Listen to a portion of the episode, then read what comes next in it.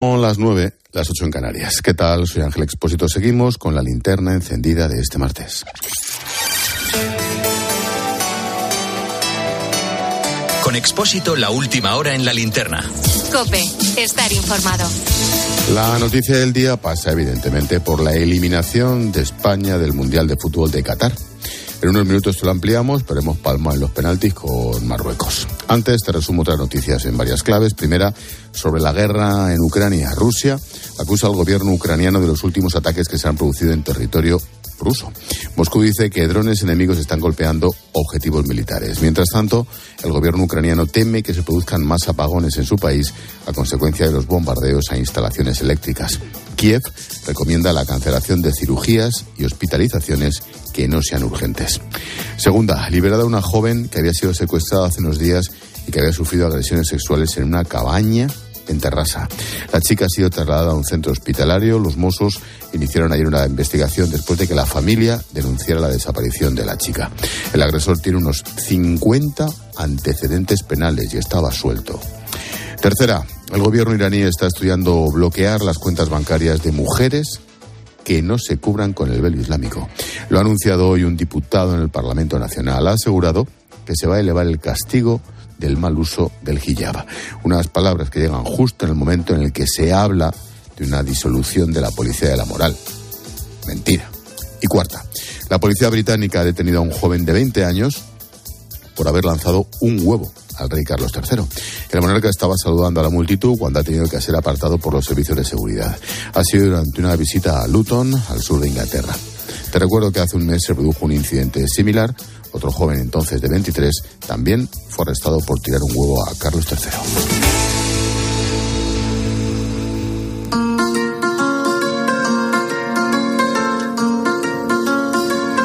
Escuchas la linterna. Con Expósito. Cope, estar informado. Lo dicho, España eliminada en octavos de final del Mundial de Fútbol de Qatar tras un partido que ha llegado a los penaltis, 0-0, en el que no hemos sabido generar peligro, no hemos metido ni uno de los tres penaltis. Marruecos, oye, que ha pasado merecidamente. Va a golpear Pablito. Chuta Pablo al palo. Toma carrera Soler, chuta Soler. Palo. Golpea Busquets. Palo. Dame vida, Unai. Ahí va Raf. Pierna derecha, Raf. Chuta Raf. Estamos eliminados. Estamos fuera del Se ha echado en falta a muchos jugadores desde el principio del campeonato y mira ahora más jugadores capaces de marcar las diferencias en un partido en el que el rival ha formado un bloque defensivo durante todo el encuentro. No hemos sabido romperlo. Tres tiros a puerta en todo el partido. Esto es lo que me decía Lama hace un ratito. El fútbol al final te pone en tu sitio, no hemos sido peores, hemos sido mejores con la pelota, pero tú lo has dicho, un equipo que en 190, sino 130 minutos, porque hay que sumarle todos los descuentos, tira Mm.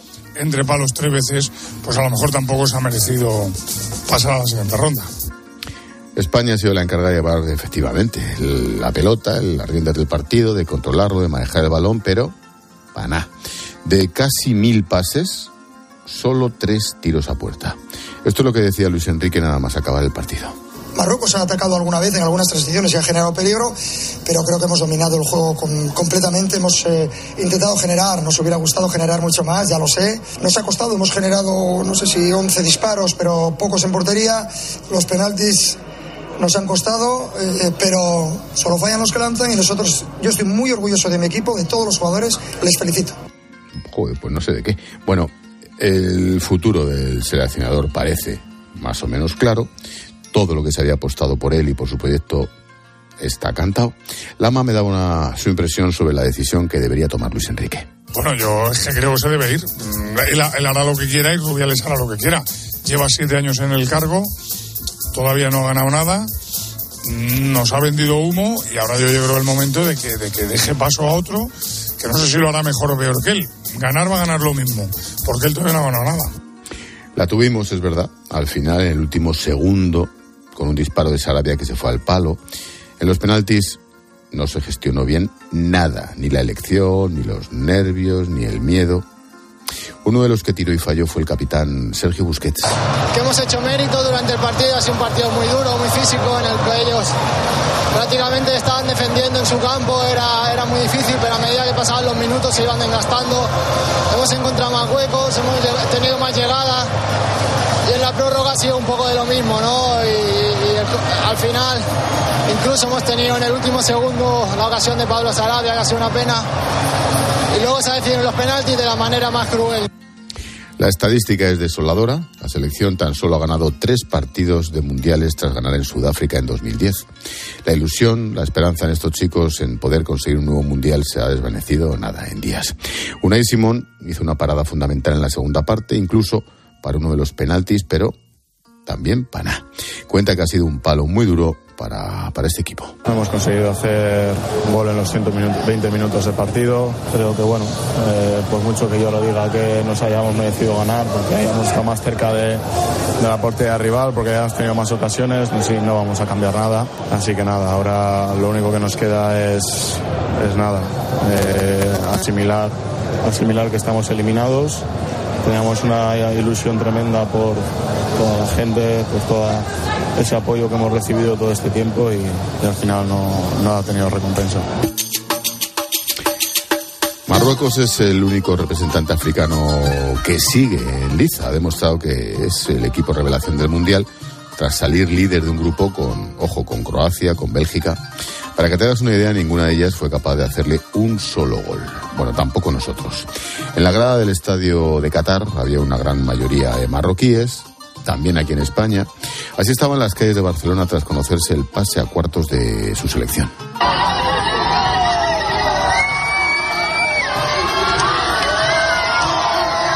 Eso, eso en Barcelona. Imagínate cómo estará, por ejemplo, Algeciras, la celebración se está extendiendo por todos los lugares de España donde hay colonia marroquí, claro, en todas partes. Uno de ellos es en la Plaza del Callao, en Madrid. Ahí está nuestro compañero Adrián Gil. ¿Qué tal, Adri? Buenas noches. ¿Qué tal, Ángel? Buenas noches. Joder, qué follón tienes por ahí, ¿no? Menuda fiesta. Sí, la verdad es que esa fiesta se ha trasladado de Callao hasta la Puerta del Sol y ahora mismo eh, hay como unas 200, 300 personas de eh, marroquíes que, bueno, que están celebrando ese pase de Marruecos a los cuartos del final del Mundial que por primera vez en su historia son en gran mayoría de, jóvenes de 20, 30 años con sus banderas, con sus camisetas, con eh, las bufandas al cuello que ahora están encendiendo algunas bengalas, hay cánticos, celebración. La verdad es que mm, por ahora nada fuera de de un ambiente festivo, normal, eso sí, bueno, están dentro de una zona que han acordonado los agentes de la policía local eh, en torno a la boca del Metro de Sol, que está en estos días cerrada y que está justo al lado del gran árbol de Navidad que ilumina esta plaza. Y está acordonada porque no hay que olvidar que estamos en pleno puente de diciembre, hay muchísima gente por esta zona comprando, visitando Madrid y eso es lo que justo al comienzo de la calle Montera, pues decenas de agentes de antidisturbios se están empezando a formar para intentar evitar cualquier tipo de aglomeración, para evitar cualquier tipo de altercado que pueda pasar, pero por ahora Ángel ningún incidente, ambiente festivo y la verdad algo de envidia porque eso significa que España ya está fuera del Mundial. Mucho despliegue policial. ¿Cómo ves que has cubierto muchas manifestaciones? Esto es, esto es cachondeo, celebración. Ojalá siga así, ¿no? No parece que haya mal lío. Bueno, la verdad es que mm, por ahora mm, hay mucho ambiente, como te digo, festivo, muchas ganas de celebrar, pero ya sabes que este tipo de concentraciones, de, bueno, de celebraciones, pues eh, al final con el paso de, las horas, con el paso de la noche, pues se va incrementando un poquito la tensión, pero por ahora ya te digo, hay muchos agentes de la Policía Nacional, de la Policía Local, pero la verdad es que bastante calma. También es verdad que estos agentes ya están eh, desplegados en estos momentos, pero es que mm, hay muchísima gente que baja por la calle Montera, que baja a ver eh, la Puerta del Sol y muchos visitantes que han venido en este puente de diciembre y claro, es lógico que se intente pues controlar un poquito el aforo para que no se junte el ambiente festivo con los turistas, con los niños, con los bebés, eh, bueno, un poco las familias y que esté un poquito todo controlado. Pero ya te digo, es un, a cuenta gotas van llegando eh, muchos aficionados y bueno, estaremos contando aquí todo lo que esté, lo que esté ocurriendo. Pues luego hablamos, Adi, si hay novedad, esperemos que no, me cuentas. Gracias. Un abrazo, Ángel. Hasta luego.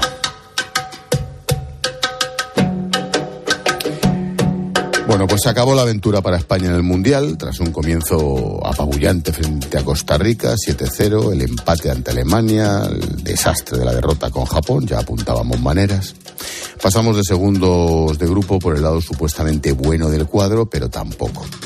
Marruecos, el único representante africano a estas alturas, ha acabado con el sueño de conseguir la segunda estrella, bueno, de lejos. Por eso, hoy tenemos una tertulia un poquito particular. Ya verás, tertulia deportiva, pero no con nuestros colegas habituales de deportes. Chencho Arias, embajador, buenas noches. Hola, buenas noches, buenas noches. Si tuvieras que ponerme un titular y una entradilla a la noticia, ¿cuál sería? Pues yo diría eh, que el sistema que ha, que ha creado Luis Enrique o que ha afinado o que ha perfeccionado eh, no es innegociable. Si es innegociable, si no lo va a alterar, España no ganará un campeonato en los próximos 40 años. Alejandro Requeijo, no, buenas no noches. En los próximos, no en los próximos 8 ni en los próximos 7, ni en los ya. próximos 40 años. Un equipo Ya, que ya. juega solo a controlar la pelota, además lo ha repetido ahora en las palabras que tú has puesto. La obsesión es dominar, es controlar. No, mire usted, la obsesión es meter goles. Sí. Y él eso no lo tiene en cuenta. Él piensa que los goles caen como una de un árbol, una fruta madura, si tú estás controlando la pelota. Y se vio perfectamente que con Alemania no ocurrió así, mucho menos con Japón y hoy tampoco. Bueno, si sigue repitiéndolo, es evidente que su sistema, eh, que dice que es innegociable, es un sistema que para España no funciona. Y de luego, la- eh, Luis Enrique no está haciendo afición, está destruyendo afición. Ahora, ahora, ahora puntualizamos. Alejandro Requeijo, buenas noches. ¿Qué tal? ¿Cómo estáis? Te digo lo mismo, titular y entradilla. Bueno, pues seguro que ahora tendremos oportunidad de profundizar en, lo que apuntaba Chencho, en la cuestión de los estilos. Pero si me permite, yo que tengo 37 años y que soy de esa generación de, de los que nos quedábamos siempre a las puertas de los cuartos de final, eh, te diría que estamos fabricando una generación de chavales jóvenes que van a empezar a volver a valorar lo que es una victoria. Los teníamos muy mal acostumbrados después de aquel ciclo triunfal. Eh, y me quedo con eso, ¿no? Que llevamos un batacazo en Brasil 2014, caímos eliminados en Rusia 2018 en los octavos de final, también en una tanda de penaltis. Y lo de hoy, pues evidentemente también suena a fracaso, ¿no? Álvaro García, nuestro colega de la redacción de La Linterna. ¿Qué tal, Álvaro? ¿Qué tal, Ángel? Buenas tardes. ¿Qué? Pues complicado hablar ahora, ¿no? Pero yo creo que la histórica goleada de Costa Rica a Costa Rica, ese 7-0, eh, nos cegó a todos, a mí el primero. Es algo histórico, el 7-0 no lo había hecho nunca España. Y eso quizá eh, hizo que pensáramos que era más favorita de lo que realmente era. Primero porque el equipo, la edad es la que es, son todos jóvenes, no había una estrella, no había un jugador determinante. Y, y entonces pensamos que con eso nos llegaba para, para ganar. Y al final, eh, cuando te encuentras eh, que vas de más a menos en el Mundial, te das cuenta de que si no tienes oportunidades, no generas, por mucho que tengas el balón, eh, no, acabas cayendo en cualquier detalle. Mm, os pregunto a los tres por la misma cuestión. Este equipo, Chencho Arias, este equipo, más allá de que los chavales son muy buenos, tú ves al Gaby este y tal, y dices, bueno, este tío va a ser la bomba, pues ojalá, pero ¿el equipo tenía alma? ¿Tú no te tenías la sensación de que el que no conociéramos casi a la mitad de la selección ya decía muchas cosas? Bueno, pero es un poco problema de que, de que eh, juegan con un sistema que es inane, que es inoperante. Es decir, lo- los que han seleccionado no estaban mal seleccionados. Hombre, se ha dejado en el tintero algunos otros, como por ejemplo, es inexplicable que no llevara a Sergio Ramos. Pero los que ha llevado, todos saben jugar al fútbol. Lo que ocurre es que a diferencia de, de la época del año 2010, eh, no solo todos saben jugar al fútbol, sino que en aquella época había tres, cuatro, cinco jugadores desequilibrantes, casi excepcionales, desde Casillas hasta Xavi, que teníamos el mejor portero de la historia de España, probablemente después de Zamora, o igual que Zamora, y el mejor medio de la historia de España. Y así pueden seguir un goleador nato como Villa, pero es que ahora todos están bien, es un equipo entonado, aseado, todos jugar al fútbol. Alguno, como Pedri, será una gran figura dentro de un año o dos. Gran figura, gran figura, envidiable figura. Ya me gustaría a mí tenerlo en el Madrid. Pero hoy en día no hay un jugador excepcional, ¿no? Busquets, que es muy buen jugador, pues eh, empieza a estar en el ocaso. Y nosotros, los, los que son buenos, son aún jóvenes. El problema aquí es el sistema. Este equipo no tiene juego en profundidad, no encuentra ocasiones de gol y lo de lo de Costa Rica fue efectivamente, como habéis dicho, un espejismo. Es que España, no siendo tan impotente como ha, como ha, aparecido hoy, es más parecido el juego a lo que ha ocurrido hoy que a lo de Costa Rica. Y el que no quiera ver eso, pues, eh, por supuesto Luis Enrique no lo va a ver, nunca. Pero que no quiere eso, y a mí no solo me deja la decepción de que mm, mm, uno sea un berrinche como aficionado al fútbol, como español, sino que además los que enemigos de España están contentísimos y por otra parte la afición al fútbol, como he dicho antes, se corroe con esto, porque la gente dice, bueno, pero ¿esto qué es? Pasarse la pelota durante durante 80 minutos, solo los últimos 10 minutos ya empezaban a atacar y en la prórroga, pero los primeros 80 minutos le importaba un pe- No había una jugada en profundidad, es que es, es una pena. Este sistema es inoperante. Porque fíjate, Ángel, yo eh, creo que esta selección le falta alma y le falta experiencia, pero eh, yo creo que además también le falta relato, le falta discurso. El fútbol es caprichoso, muchas veces se decide por detalles, eh, a veces es absurdo. Fíjate de qué estaríamos hablando si el último balón de Sarabia en lugar de dar el palo adentro, estaríamos haciendo relatos y estaríamos haciendo discursos muy distintos. Y yo me fijo mucho en eso de, de los relatos. España en el ciclo triunfal tenía un relato, un relato basado en su estilo futbolístico, y ahora hay otras selecciones que lo tienen. El relato de Argentina es muy potente, ¿no? Con la última gran oportunidad de Messi.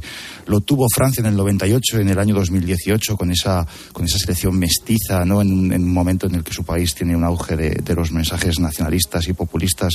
De repente una selección formada por por jugadores de distintas razas eh, era campeona y era y trasladaba un mensaje de, victoria colectiva y eso era muy muy interesante. Yo creo que a España le falta relato y le falta además saber ver mm, que hay un cambio de ciclo en el mundo del fútbol, que, que el fútbol también acepta cambios de ciclo y también en cuanto a sus estilos de, de juego.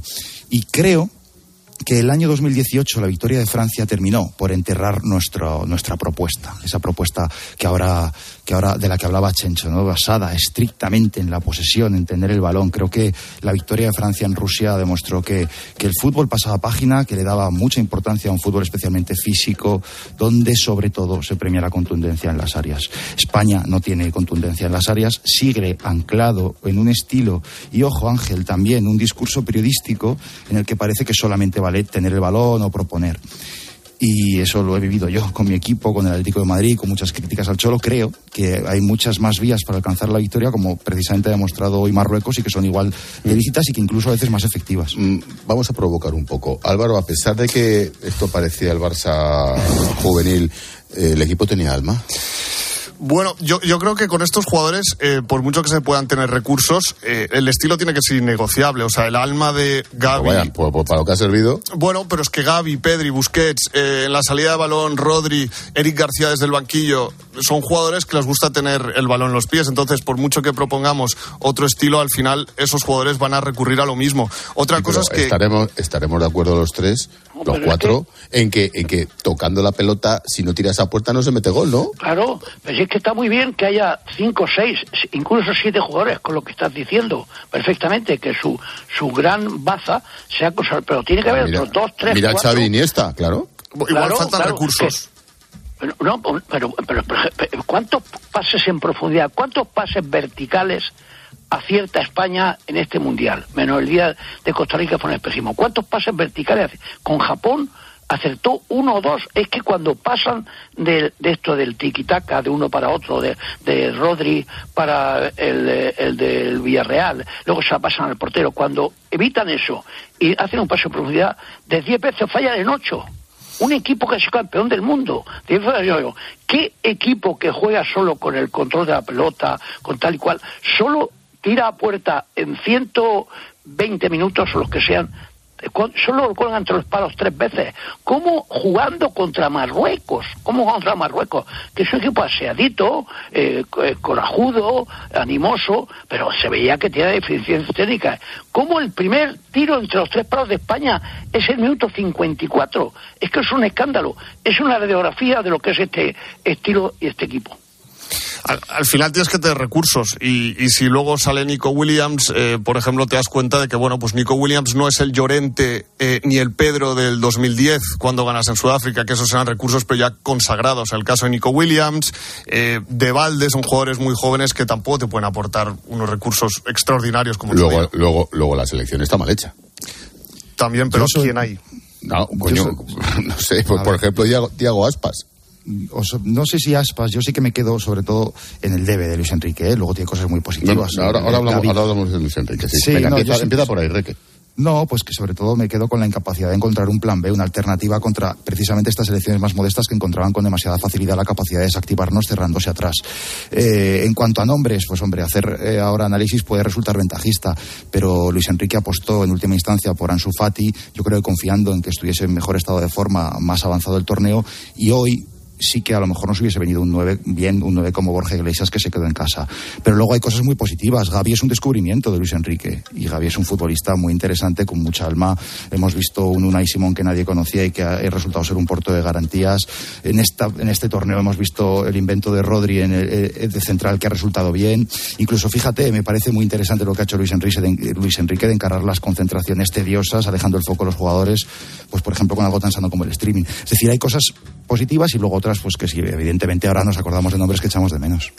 Bueno, pero esta defensa, los defensas españoles como los otros, son buenos jugadores. Es decir, yo a varios de ellos los habría seleccionado.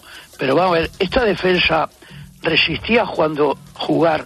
Eh, yo nunca creí que España iba a llegar a la final, pero sí me equivoqué. Yo pensaba que los cuartos, eh, que llegábamos a los cuartos seguro y en función de quién nos llegara, seguiríamos o nos en los cuartos. A ver, ¿esta defensa y este equipo resiste a la Francia de Mbappé? ¿O resiste a la Argentina de, Messi ahora? No la resiste. Esta defensa no resiste a la Francia de Mbappé. Es decir, los colores nos lo hubiera sacado Francia cuando nos tocara con ella dentro de dos partidos. Y hoy, sin embargo, nos sacó los colores Marruecos y otro día nos sacó Japón. Porque este sistema, siendo todos los jugadores, todos los jugadores están bien. Pero si es que yo a mucho, al 90% yo lo seleccionaría. Pero demonio, hay que buscar otro estilo de juego y otros jugadores que tengan un sentido obsesivo con la verticalidad y con es que es que todo, todo pase al lado, pase atrás. En el partido contra Japón, nuestro portero le dio con los pies más veces que los dos extremos que salieron el, el extremo que salió a sustituirlo. Eso es eso es acongojante. Si resulta que terminas ganando 4 a 2, perfecto. Pero resulta que terminas impotente ante la puerta. Pues bueno, ya lo habéis dicho y lo he repetido yo. Tres disparos entre los tres palos en un partido va a durar una media hora más. Esto es, es un escándalo. Esto no funciona. El personaje, Luis Enrique, más allá de que el Twitch y el streaming, Internet, bueno, se ha convertido en un showman, oye, está en su derecho y esas cosas. Pero ¿Qué opinión merece el personaje visto lo visto? Todavía acaba diciendo que estaba orgulloso. Chico, yo no lo sé. En fin, métete bajo tierra. es que puede decir, perdón minuto, puede decir, estoy orgulloso de mis jugadores. Muy bien. Primero, gracias a la que lo diga. Y segundo, es que hay que decirlo en estos momentos, porque tienen que estar los pobres chavales destrozados. Ahora, estoy orgulloso de cómo vengo montando los partidos. Hombre, don Luis Enrique, no se burle usted de mí porque usted no se quiere dar cuenta que esto no funciona porque este, usted es terco, terco, terco, pero esto no funciona. Yo, fíjate, yo creo que, que Luis Enrique, eh, más allá de, de, lo que es el personaje, Ángel, eh, que yo creo que... Es que no se puede disociar, ¿de qué?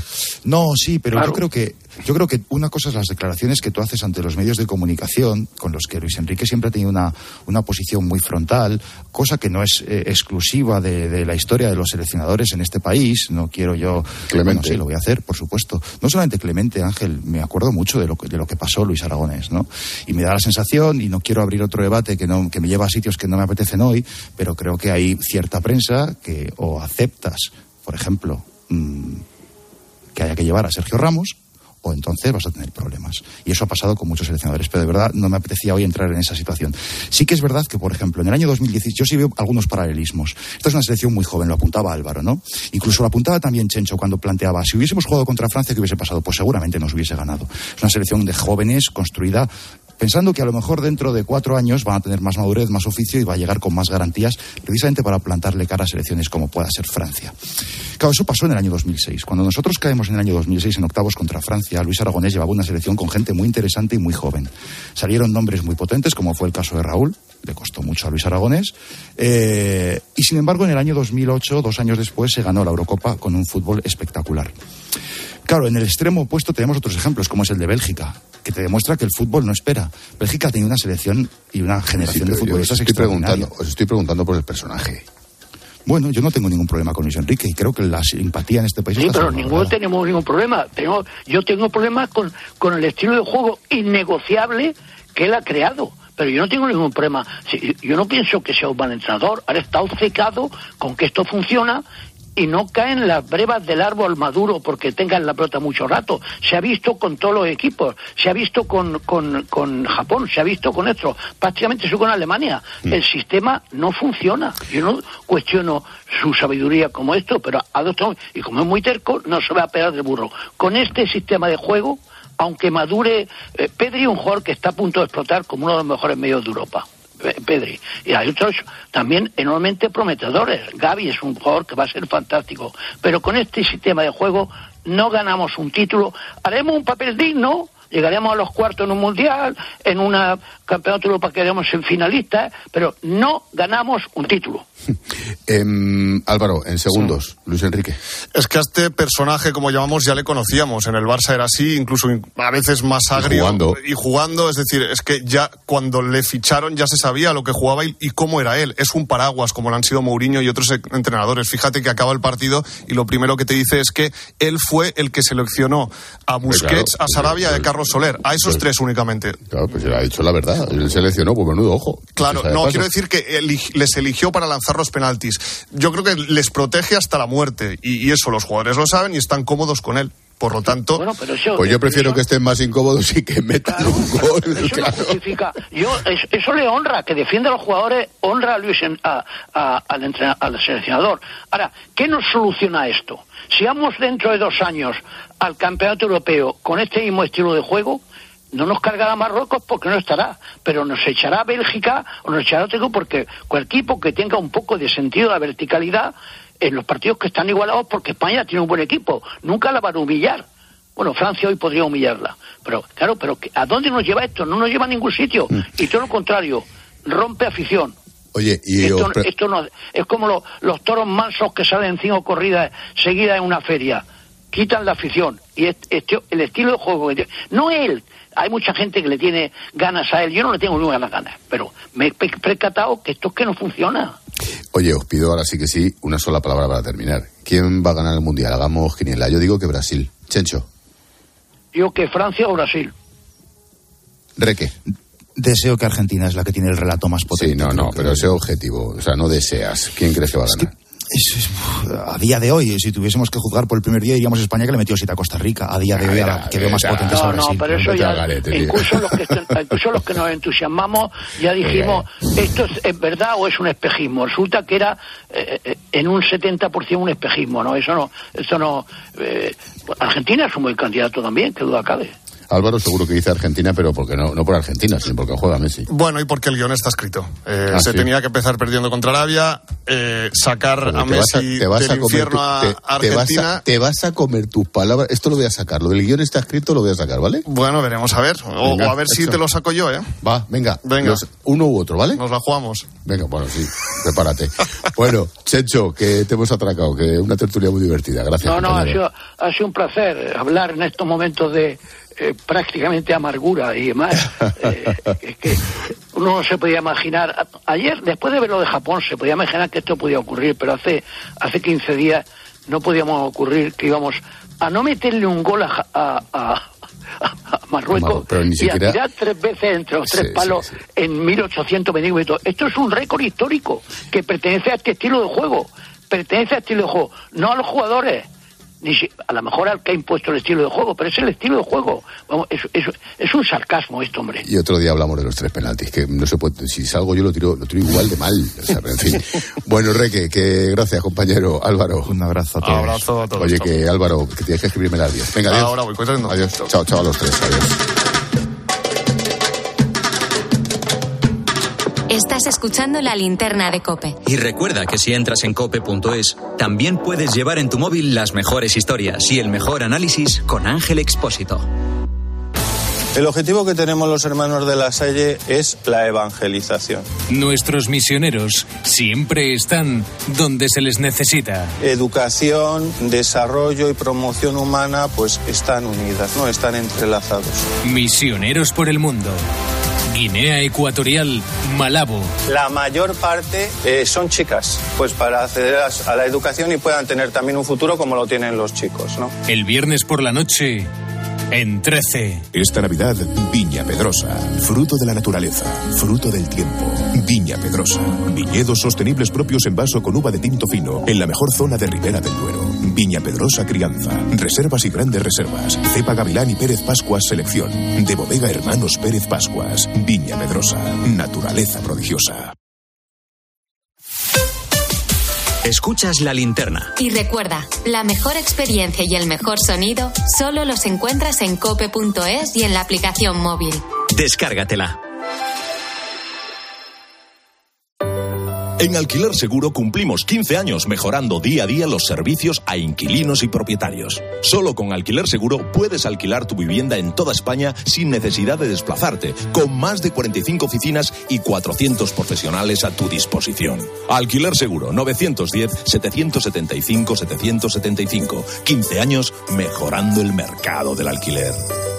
Denominación de origen protegida Guijuelo. La figura de calidad con reconocimiento europeo que certifica y avala la calidad de los auténticos productos de Guijuelo. Disfruta del auténtico jamón de Guijuelo en las distintas presentaciones. Pieza entera, porción o loncheado. Siempre con la máxima garantía de calidad. Por eso Guijuelo es la cuna del ibérico. Nos impulsa Junta de Castilla y León. Asisa es la compañía médica sin ánimo de lucro que elige invertir todo lo que genera directamente en ti. Aprovecha un 30% de descuento en tu seguro de salud y dental durante 2022 y 2023, contratando además vida, decesos y accidentes antes del 31 de enero. Mejor así, ¿verdad? Infórmate en asisa.es o en el 910-1021. Y consulta los productos incluidos en la promoción en nuestra web. Asisa, empresa colaboradora de Teatro Real cerca de ti. Porque sabemos lo importante que es para ti ahorrar en tu compra de Navidad. En Hipercor y el supermercado El Corte Inglés te ofrecemos buenos precios toda la Navidad. Por ejemplo, con un 6x4 en todos los turrones y dulces de Navidad, el corte inglés y el corte inglés Selection. Lleva 6 y paga solo 4. Y los puedes combinar como quieras. En tienda web y. Hipercor y supermercado El Corte Inglés. Nos gusta la Navidad.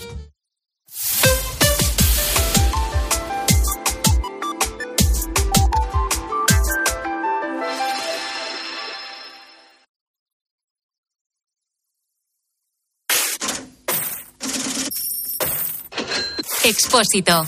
La linterna. Cope. Estar informado. El precio de los alimentos vuelve a impulsar la inflación en la OCDE hasta el 10,7%. La cesta de la compra es hoy un 16,1% más cara que hace un año, un nuevo máximo histórico. Los países con la cifra de inflación más alta son Estonia, Hungría, Letonia y Lituania.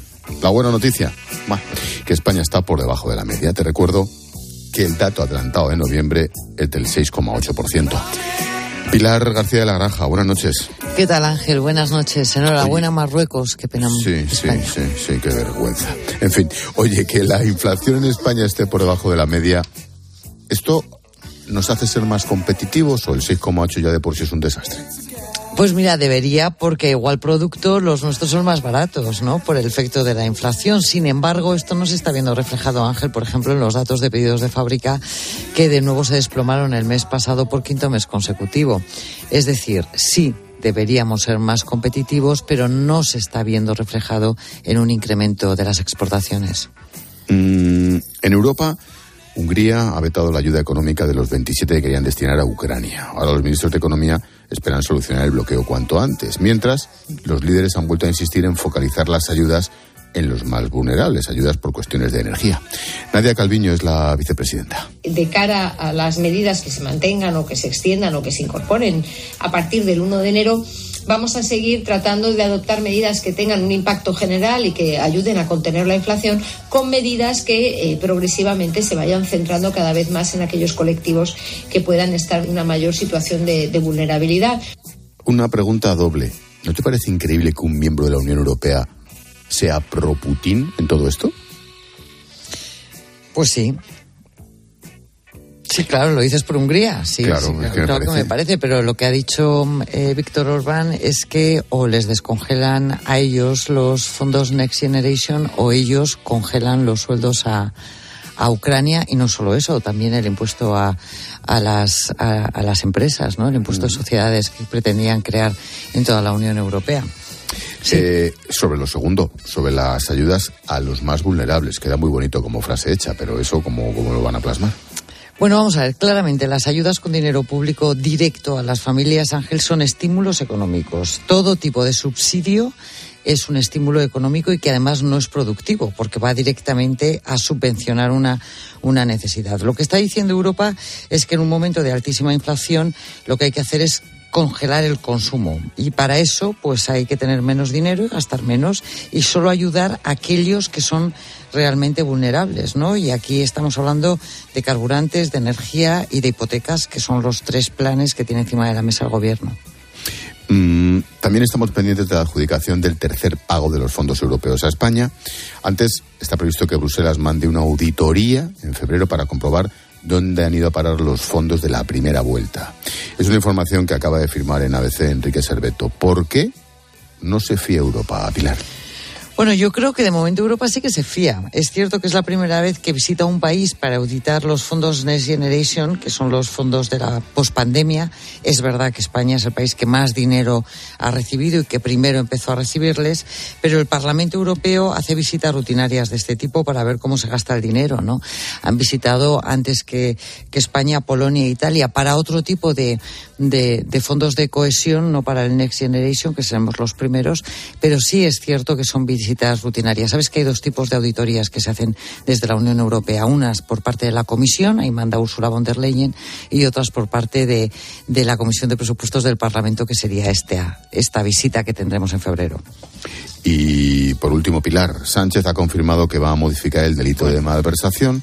Esquerra va a registrar esta semana una enmienda. Esto no es tertulia política, pero como va directamente ligado con los presupuestos, ¿qué te parece? Bueno, esto sí que es un escándalo, ¿no? La malversación es el delito de utilizar mal el dinero público, que es nuestro dinero, el de todo, el que pagamos con nuestros impuestos. O sea, estamos hablando del dinero que nosotros dejamos de gastar en lo que nos parece necesario porque consideramos que somos un país solidario y que pagando esos impuestos va a ir a mejorar infraestructura, sanidad, educación, en fin. El Código Penal, Ángel, actual ya diferencia entre aquellos que utilizan más los fondos por desviación ordinarias, imagínate, estás haciendo una obra pública, te suben los precios de las materias primas, esa obra pública cuesta más dinero que como lo habías presupuestado. En fin, es una desviación de dinero público, pero no es un delito, ¿no?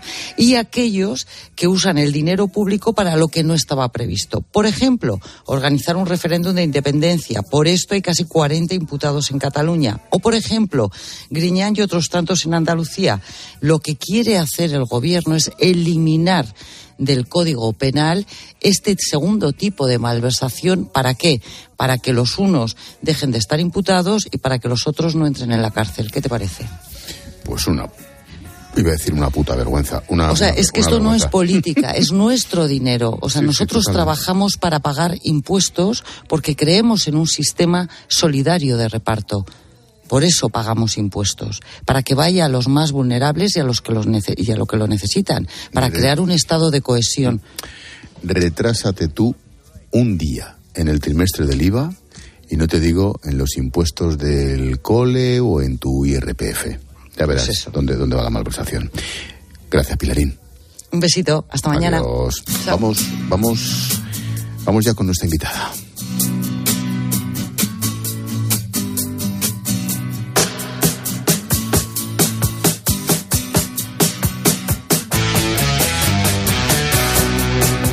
Rusia y la OPEP, los países productores de petróleo, han decidido mantener los niveles de producción de crudo a pesar del tope al precio del barril que ha aprobado la Unión Europea para Rusia. Los 27 han fijado en 60 dólares el precio del crudo ruso, el que llegue por mar, y a esta medida se ha unido el resto de países del G7, Estados Unidos, Canadá, Japón, Reino Unido. Sin embargo, los países exportadores, orquestados, claro, por Rusia y Arabia Saudí, han hecho pandilla, han decidido esperar y ver cómo se comporta el mercado. Inés Cardenal es la directora de comunicación y portavoz de la Asociación Española de Operadores de Productos Petrolíferos. Inés, ¿qué tal? Buenas noches.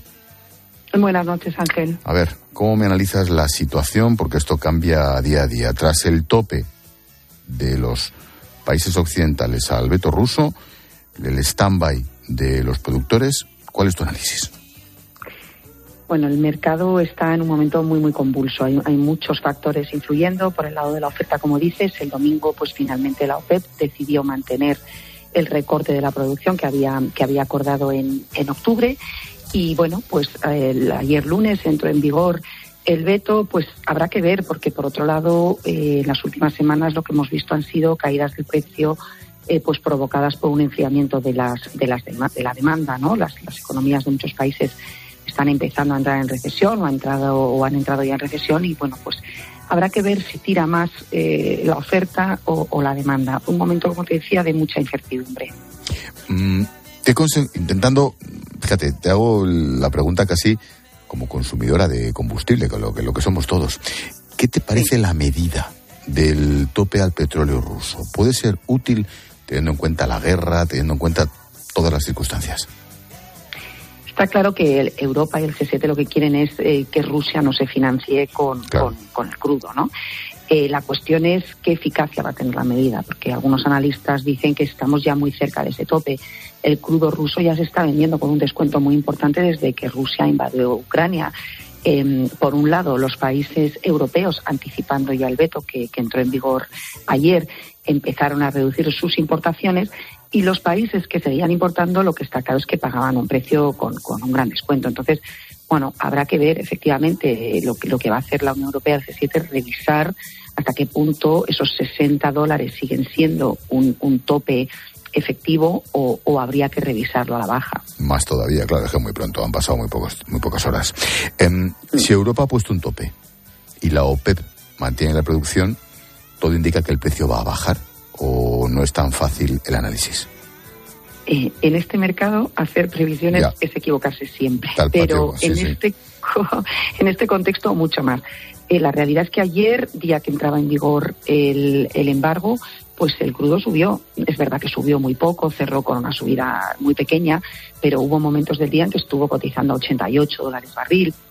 Eh, no se sabe nunca porque, como te decía antes, hay tantos factores influyendo. Por un lado, el enfriamiento de la demanda, qué puede hacer la OPEP, eh, cómo avance la invasión. Eh, es muy difícil saber si va a subir o va a bajar. Ojalá, ojalá tuviésemos una bola de cristal. ¿Cuánto estamos ligados nosotros? Bueno, la Unión Europea es evidente. España al petróleo ruso. Sí, yo creo que en España eh, tenemos que destacar una situación muy, muy distinta a la de los países europeos. Sí, pero al final, bueno, las gente... consecuencias económicas nos afectan a todos, pero claro, el consumo... Sí, por supuesto. En precios sí, pero, pero yo creo que poca gente lo sabe, pero España tiene uno de los sistemas de refino más flexibles y competitivos de la Unión Europea. Uh -huh. En un periodo entre, entre los años 2008 y 2012, mientras en muchos países cerraban refinerías o simplemente dejaban de invertir en ellas, pues nuestras compañías invirtieron casi 7.000 millones de euros. Esto hace que seamos, como te decía, muy flexibles y muy competitivos. ¿Y en qué se traduce esto? Pues mira, las refinerías españolas pueden procesar crudos de muy distintas calidades y de muy distintos orígenes. Según los últimos datos de Cores, eh, llega a España eh, 30 tipos de crudo aproximadamente de unos 20 países de origen. Y el peso del crudo ruso está en estos momentos en el acumulado de este año en el 1,9%. Por tanto, eh, tal como lo ha calificado el Gobierno en el Plan Más Seguridad Energética recientemente aprobado, el sistema de refino europeo es único en Europa. Como decías, nos afectan los precios porque este es un mercado global, pero bueno, por lo menos yo creo que podemos dar la tranquilidad a nuestros, a nuestros oyentes de que desde el punto de vista de la seguridad de suministro tenemos una situación muy, muy buena. Hablando del suministro, la OPEP recortó en un 2% la producción mundial de petróleo en nada, hace unas semanas ¿Puede volver a hacerlo? Esto también trastoca el mercado, claro. Sí, por supuesto. Bueno, de hecho, nadie descartaba que el domingo tomasen una decisión en este sentido. Eh, no tienen prevista una reunión ordinaria hasta junio, pero bueno, ya han dicho que se van a reunir de manera extraordinaria las veces, las veces que haga falta. Y ya sabemos que bueno, pues que, no tienen ningún problema en, recortar la producción cuando temen por el, por el precio, ¿no? Del barril que venden. O sea que, bueno, podrían hacerlo, por supuesto. Y la última. En España el precio de los carburantes lleva varias semanas bajando, salvo ese pelín que me has dicho en las últimas 24 horas. ¿Podemos decir que vamos camino de cierta normalización? Dame alguna buena noticia. ¿O tampoco te atreves? No, no me atrevo. Mira, eh, aunque siempre hablamos del precio del crudo, lo que realmente marca el precio de los carburantes en el surtidor son las cotizaciones internacionales de los productos ya refinados. Y efectivamente, estas cotizaciones internacionales relacionadas con el crudo, pero, pero con, factores independientes, pues llevan semanas bajando y eso es lo que se ha eh, trasladado al surtidor. Yo creo que vamos a disfrutar de este momento de bajada y, bueno, pues vamos a esperar a ver qué pasa con los mercados internacionales. Y la ultimísima. Está en el aire, Inés, la famosa bonificación de los 20 céntimos por litro que nos hemos beneficiado todos en los últimos meses. Bonificación del gobierno. No sabemos si se va a ampliar a 2023. Yo creo, opinión personal, que no, únicamente a profesionales o ya veremos. ¿Tú cómo lo ves? ¿Sería necesario alargarla para vuestra organización? Mira, nosotros más que pronunciarnos sobre si hay que alargarla o no, en su momento, bueno, pues creo que fue una medida que alivió en parte la, factura de los consumidores. Además, nuestras compañías asociadas, eh, por el compromiso que tienen con este país siempre en momentos de dificultad, eh, pues están haciendo descuentos eh, muy superiores. Más que pronunciarnos sobre si se debe alargar o no, lo que sí creemos que es importante tomar alguna decisión ya, porque, porque bueno, ya, ya se vio eh, lo difícil que fue adaptar los sistemas en tiempo récord en, cuando, cuando entró en vigor en 1 de abril, yo creo que es urgente saber qué se va a hacer, ¿no? Para, porque si, pues, si, como dices, se va a mantener solo para profesionales o en función del nivel de renta, bueno, sea la decisión que sea, eh, las estaciones de servicio tienen que tener un tiempo suficiente para adaptarse. Por tanto, importante saber cuanto antes lo que va a pasar el 1 de enero. Pues estaremos atentos, eso sí que nos, nos afecta de un modo u otro a todos. Inés Cardenal, portavoz de la Asociación Española de Operadores de Productos Petrolíferos. Gracias y suerte, Inés. Gracias a vosotros. Adiós, buenas, noches. Chao, chao. Adiós. El dato, el número, la cifra del día nos lo trae hoy María Jesús Pérez, la jefe de economía de ABC. ¿Qué tal, María Jesús? Buenas noches. Buenas noches, Ángel. 99 millones de euros. Este es el número que destacamos hoy. Y la cosa va de impuestos, un tema que nos pone los pelos de punta a todos. El caso es que Hacienda vuelve a errar en sus cálculos sobre la recaudación de impuestos estrella que aseguró que iba a ayudar a las arcas del Estado. Estos 99 millones de euros son el resultado de sumar lo recaudado en los diez primeros meses de este año por el impuesto de transacciones financieras, el conocido como tasa Tobin, y por el impuesto sobre determinados servicios digitales, el conocido como tasa Google. Así, de enero a octubre de 2022, por la tasa Tobin, el gobierno Sánchez ingresó 26 millones de euros, una cifra que representa apenas un 7% de lo previsto para todo el ejercicio, que era un total de 372 millones. Y por la tasa Google, que graba publicidad dirigida en línea, servicios de intermediación en línea y venta de datos obtenidos a partir de información proporcionada por el usuario, 73 millones, un 32% de lo previsto para el año, que son 225 millones a falta del último pago trimestral. Conocidas las cifras, Ángel, muchos nos preguntamos ya y dudamos de si el Gobierno tendrá el mismo éxito con los nuevos gravámenes aprobados ya por el Consejo de Ministros. Me refiero a los tres nuevos impuestos para recaudar 10.000 millones de euros durante los próximos dos años sobre los beneficios extraordinarios de eléctrica y banca, así como el patrimonio de las grandes fortunas, el llamado impuestos de solidaridad de los ricos. Pues eso, veremos.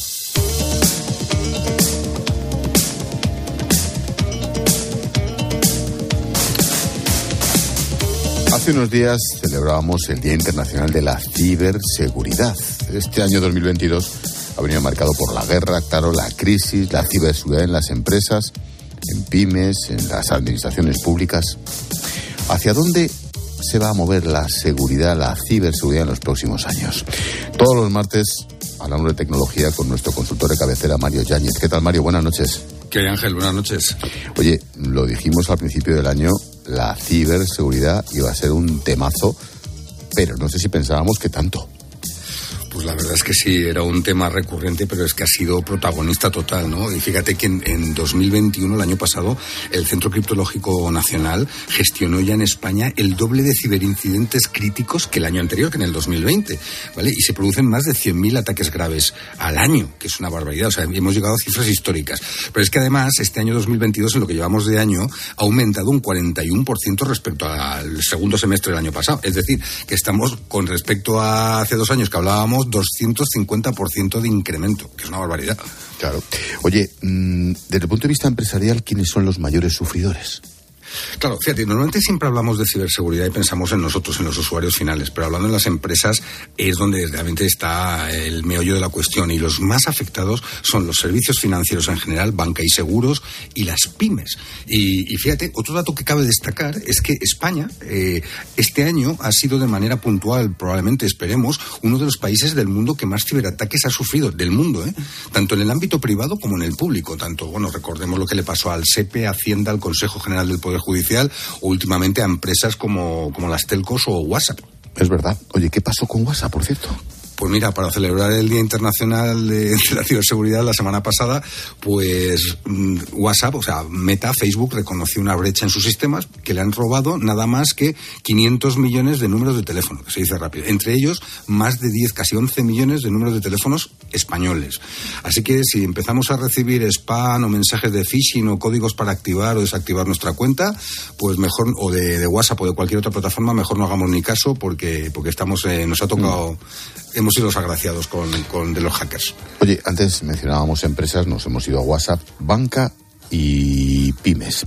Escucha lo que comenta Román Ramírez, profesor del máster de ciberseguridad del Instituto de Empresa. En España se avanza mucho, sobre todo porque hay profesionales muy buenos que están muy concienciados y hay grupos de acción que están comunicando constantemente cosas útiles, pero también hay que ser eh, crítico, ¿no? Las cosas hay que verlas con perspectiva. El IBEX 35 está muy bien, en general, salvo excepciones, hay las IBEX 35 se toman muy en serio la seguridad y despliegan controles, tienen equipos dedicados.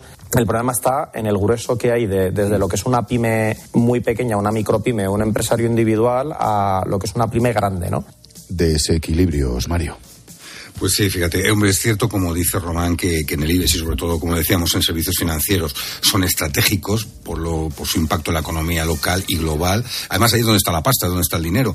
Y aparte son entidades, empresas muy grandes, muy reguladas y con medios para defenderse. En cuanto a las pymes, el problema, como comenta Román, es que es donde más camino queda por recorrer. Los datos eh, son su principal activo. Si les roban los datos o se los borran, para parar su actividad, pues es que incluso puede quebrar el negocio, ¿no? Además, se da la circunstancia, fíjate, que en el caso de España suponen casi el 90% del tejido empresarial y, que no suelen tener, son empresas que no suelen tener ni medios, ni, ni capacidades, ni conocimientos tecnológicos para, para establecer ciberdefensas, ¿no? Claro. Oye, hablando de medios, ¿se invierte lo suficiente? Esto cuesta dinero. Claro, aquí la verdad es que tenemos que de nuevo diferenciar entre las grandes compañías que tienen recursos, que tienen medios y dinero para, para disponer de una práctica de ciberseguridad propia, como por ejemplo decíamos la banca, eh, y además porque le va en ello por temas regulatorios, y las pymes que no tienen esas capacidades. De todas, fíjate, de todas formas, según un informe de la Agencia de la Unión Europea para la Ciberseguridad, ENISA, el porcentaje dedicado a ciberseguridad dentro del presupuesto de tecnología de las empresas, en vez de subir, ha bajado. Ha pasado del 7,7% en 2021 al 6,7% este año. ¿Y cómo, cómo se explica eso? Que a mayor amenaza, menos presupuesto en ciberseguridad. ¿Por qué? es, verdad que es, verdad que en España parece que crece, pero es un poco parece contradictorio, ¿no? Eh, la verdad es que a medida que las empresas se digitalizan, usan más servicios en la nube, comercio electrónico, el teletrabajo, etcétera, pues hombre sube el presupuesto de tecnología en general, pero normalmente el de seguridad se estanca. O sea, gastan más en otras cosas, pero el de seguridad se queda congelado. Cuando la realidad es que eh, cuanta más parte de tu cadena de valor de tu negocio esté digitalizada, está más expuesta, porque está en la nube y hay por lo tanto más riesgos y más amenazas. Fíjate, dice el INCIBE que la pérdida de datos por ataques informáticos, por desastres físicos o incluso errores humanos, que por cierto suelen ser el 85% de los casos, suelen suponer pérdidas de entre 2.000 y 50.000 euros para una pyme. Esto puede ser la ruina. Y en el caso de las grandes empresas, IBM sitúa esta cifra en los 3 millones y medio de euros. ¿eh? no, es ninguna broma. ¿Por qué? Ante esos datos, ante esa amenaza evidente, ¿por qué se estacan los se estancan los presupuestos o las inversiones en ciberseguridad?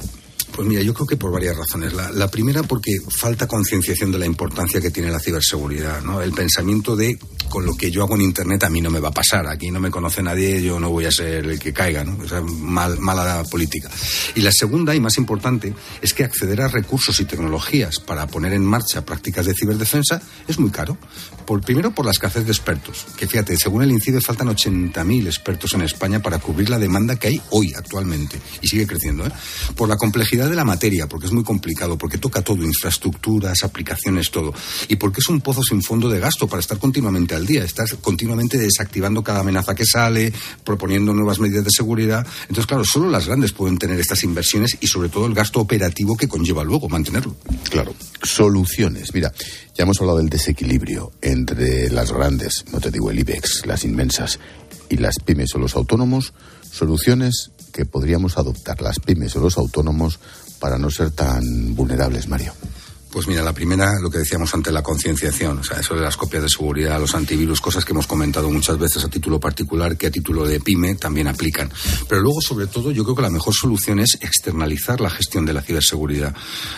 Poner nuestros sistemas y nuestros datos en manos de expertos. Cada vez hay más empresas especializadas que en dar soporte y servicios de este tipo en modo de suscripción y adaptadas a cualquier tamaño de empresa. O sea, pagas por lo que proteges y por lo que vigilas. Pagas por lo que consumes, en definitiva. Así podemos tener un servicio preventivo muy proactivo y estamos atentos a cualquier incidente. Y de esta forma, pues mira, desde casa, eh, en nuestra pyme, pues con tener un responsable de tecnología o que sepa un poco de seguridad y que gestione estos servicios es suficiente. Así, tenemos control de nuestra información, de nuestros sistemas, tenemos seguridad, tenemos alguien que vigila y vela por nosotros y está al día de todo y además pues un ahorro de costes importante sin, sin perder sin perder estar protegido siempre, ¿no? En cualquier caso, lo que se confirma es que con la que está cayendo compensa. Lo otro sería mucho peor siempre. Como cada martes, tecnología en la linterna, hoy ciberseguridad, con nuestro consultor de cabecera, Mario Yáñez. Gracias, Mario. Buenas noches, Ángel. Cuídate, buenas noches. Gracias, chao.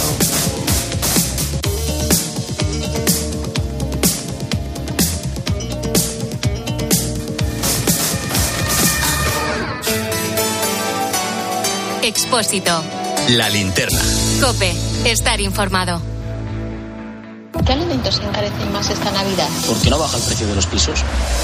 Eso de lo que todo el mundo habla en la calle y que afecta, solo se lo escuchas a Pilar García de la Granja de lunes a viernes desde las 6 de la mañana en Herrera en Cope con Carlos Herrera. Pilar, nos enfrentamos a la Navidad más cara. Como colofón al año más caro en décadas, Carlos. Y también a las nueve y media de la noche en la linterna con Ángel Expósito. Una hipoteca media de 150.000 euros, la cuota habría subido 3.000 eurazos al año. Efectivamente, es necesario que la banca. El mejor análisis para saber cómo afecta a tu bolsillo lo que sucede a tu alrededor lo encuentras con Pilar García de la Granja en Herrera en Cope y en la linterna. La vida siempre nos pone a prueba. Por eso en PSN Previsión Sanitaria Nacional hacemos más fáciles los momentos difíciles. Protege tu futuro y a los que más quieres con la mutua en la que confían los profesionales universitarios desde hace más de 90 años. PSN Previsión Sanitaria Nacional. Aseguramos sobre valores. Álvaro, tío, ¿estás sentado? Bueno, pues que nos han dado la financiación. Sí, sí, sí, sí, sí, sí. Anda, vente, vente para acá y abrimos el cava. Que ya somos empresarios, tío, que somos empresarios. Sí. En Telefónica acercamos toda nuestra tecnología para seguir acelerando startups y así todos tengamos más oportunidades. Telefónica, cuanto más cerca estemos, más lejos llegaremos.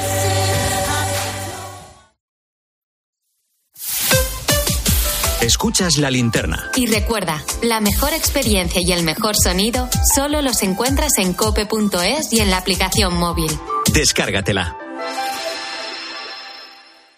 Para ti, que eres autónomo, tienes una pyme, una empresa o eres emprendedor y quieres internacionalizar tu proyecto, en el ICO estamos contigo para que llegues lejos con una amplia oferta integral de financiación. Infórmate en tu banco en ICO.es o llamando al 900-121-121. Para que llegues lejos, estamos cerca. ICO, creemos en ti, crecemos contigo.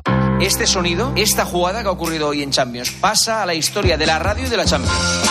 De lunes a viernes desde las once y media de la noche, todo lo que pasa en el deporte te lo cuenta Juanma Castaño en el partidazo de Cope.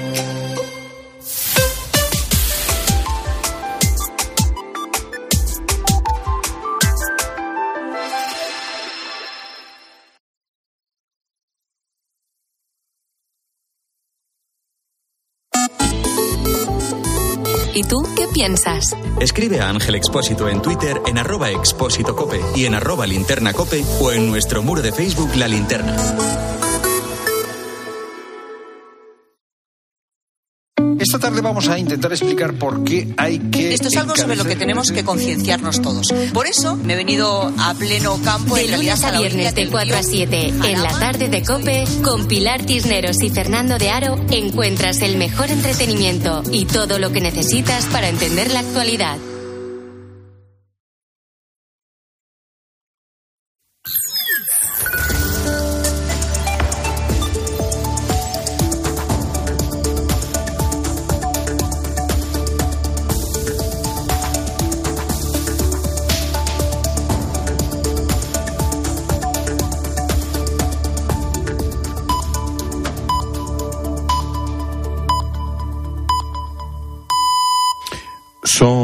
Las 10, las 9 en Canarias. ¿Qué tal? Soy Ángel Expósito. Seguimos con la linterna encendida de este martes.